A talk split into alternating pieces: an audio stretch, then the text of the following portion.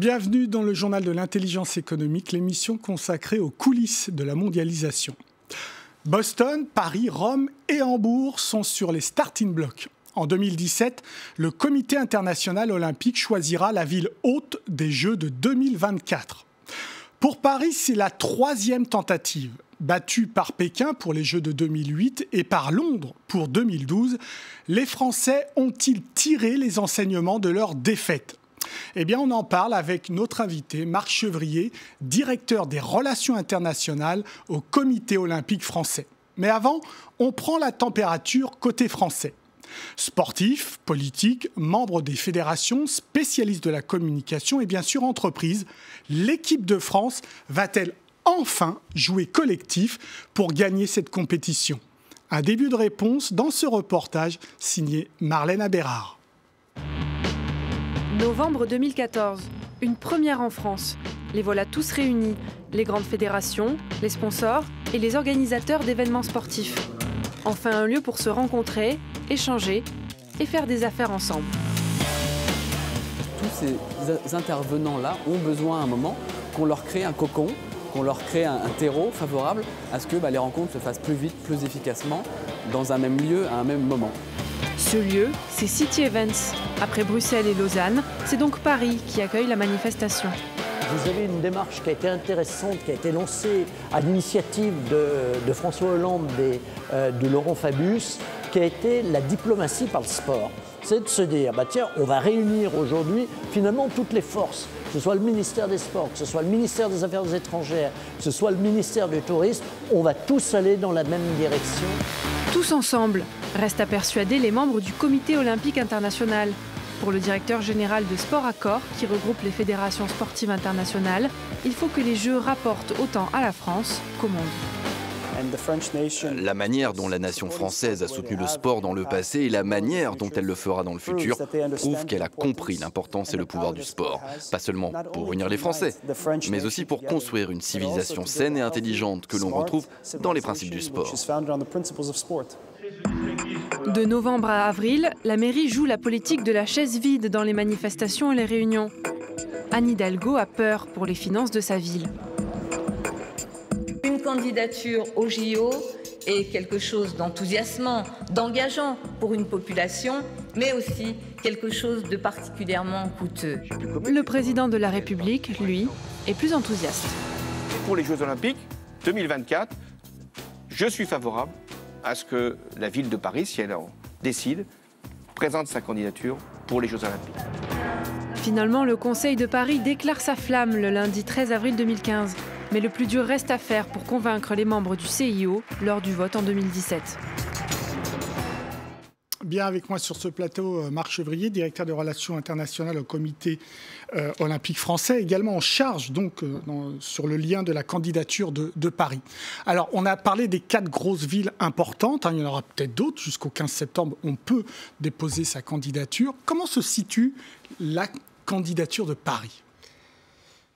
On n'est pas encore au moment de se situer par rapport aux autres villes. Je pense qu'un projet euh, comme celui-ci, qui est un véritable marathon, mais surtout une course d'obstacles, il faut que ce soit un sujet euh, bien pensé, bien construit et bien partagé.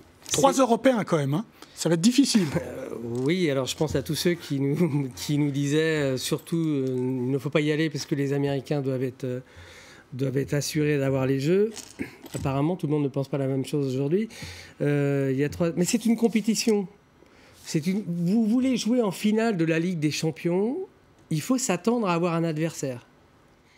Et euh, quand il y a un adversaire euh, aussi fort, aussi nombreux, eh bien, il faut se préparer mentalement, il faut mettre toutes les chances de, son côté.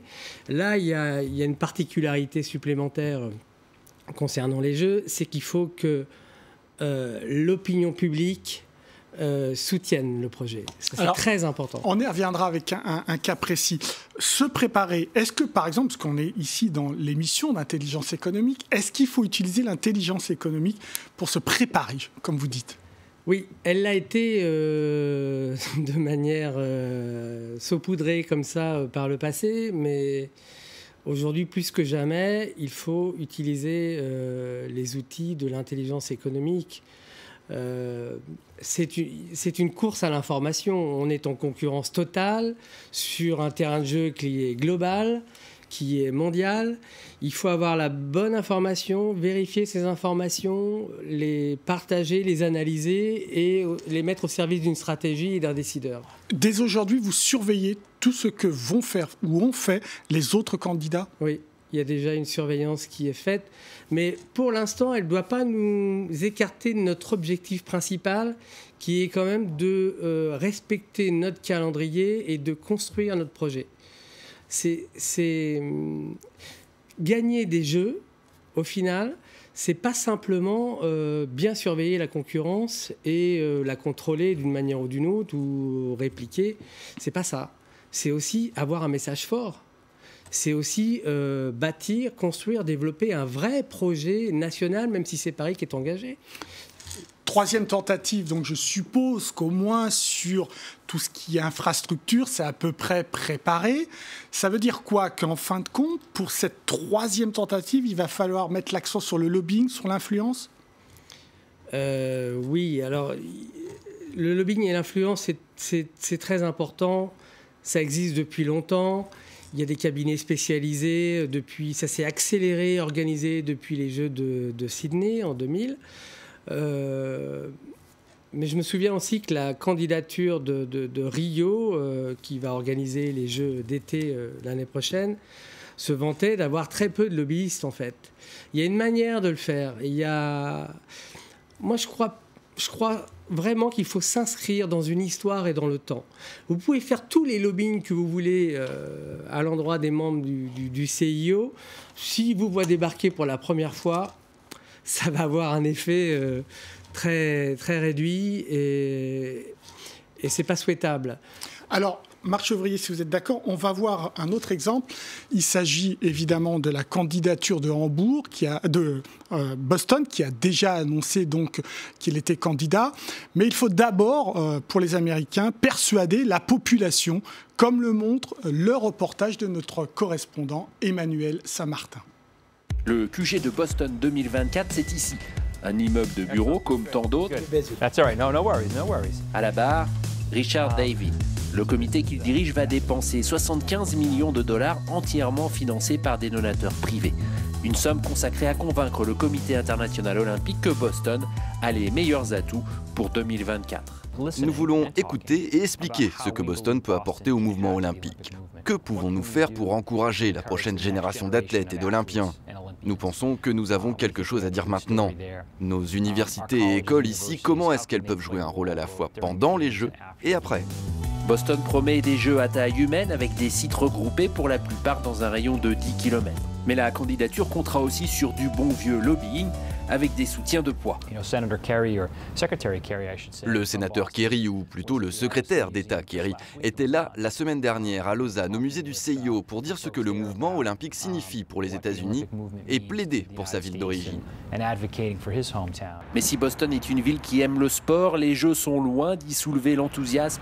Les opposants, comme Kelly Gossett, tiennent même le devant de la scène. Les contribuables vont devoir payer au bout du compte pour des surcoûts énormes. C'est de l'argent qui serait mieux dépensé en logement, en éducation ou en formation. Pour répondre à ces critiques, la ville de Boston organise régulièrement des réunions comme celle-ci à la prestigieuse université de Harvard. À l'intérieur, on se succède au micro pour dire tout le mal qu'on pense de Boston 2024. Ces budgets sont simplement irréalistes. Nous avons besoin de logements sociaux maintenant, pas après 2024. Face à la pression, les organisateurs ont annoncé qu'ils tiendraient un référendum dans l'État en novembre 2016. Paris est risqué, mais en cas de oui massif, l'argument vaudra de l'or auprès du CIO. Alors un argument qui vaudra de l'or auprès du CIO. Est-ce que Paris est prêt à faire la même chose? Organiser un référendum? Eh oui. Mais je crois qu'on est devant, devant, euh, devant quelque chose de très nouveau maintenant. On ne peut plus euh, s'accommoder de deux, trois sondages ou même plusieurs et dire que la population suit.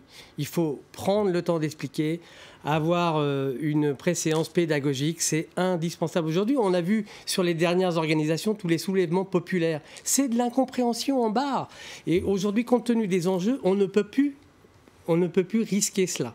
Donc, on voit bien, euh, on multiplie les, sondages, enfin, les, oui, les sondages d'opinion et les référendums parce que c'est maintenant le seul moyen d'assurer euh, le soutien de l'opinion publique. Et ça demande en plus aux organisateurs, aux futurs organisateurs, aux candidats, de faire, ça leur impose de faire un, un effort supplémentaire pour convaincre encore et encore. Alors on l'a vu là euh, pour Boston, on fait appel à des grosses pointures de la politique, euh, le secrétaire d'État John Kerry. Est-ce que vous aussi, faudra faire appel à des grosses pointures françaises ou peut-être même européennes pour défendre Paris? Euh, c'est tout un ensemble. Il faut rien, il faut rien laisser de côté. Chaque pièce maîtresse que vous avez dans votre manche, il faut la mettre sur la table. Donc il faut profiter des relations des uns des autres, des poids des uns et des autres, et ça mêle l'économie, la politique, évidemment. On veut que ça soit piloté par des sportifs, mais derrière, il y a toute une organisation. Je vais vous dire une chose. Vous parliez d'intelligence euh, euh, économique tout à l'heure. Une candidature, c'est de l'intelligence collective. À chaque fois, donc, il faudra mêler les sportifs autant que les politiques, que les entrepreneurs autant dans l'action. Maintenant, le message euh, vis-à-vis du CIO, c'est évidemment les athlètes qui vont le porter et, pour la population aussi. C'est très important. Très important. Merci Marc Chevrier. Je vous donne rendez-vous donc en 2017 pour le résultat de cette compétition. L'émission est terminée. Comme d'habitude, vous pouvez la retrouver sur france24.com. En attendant, restez avec nous car l'information continue. Au revoir.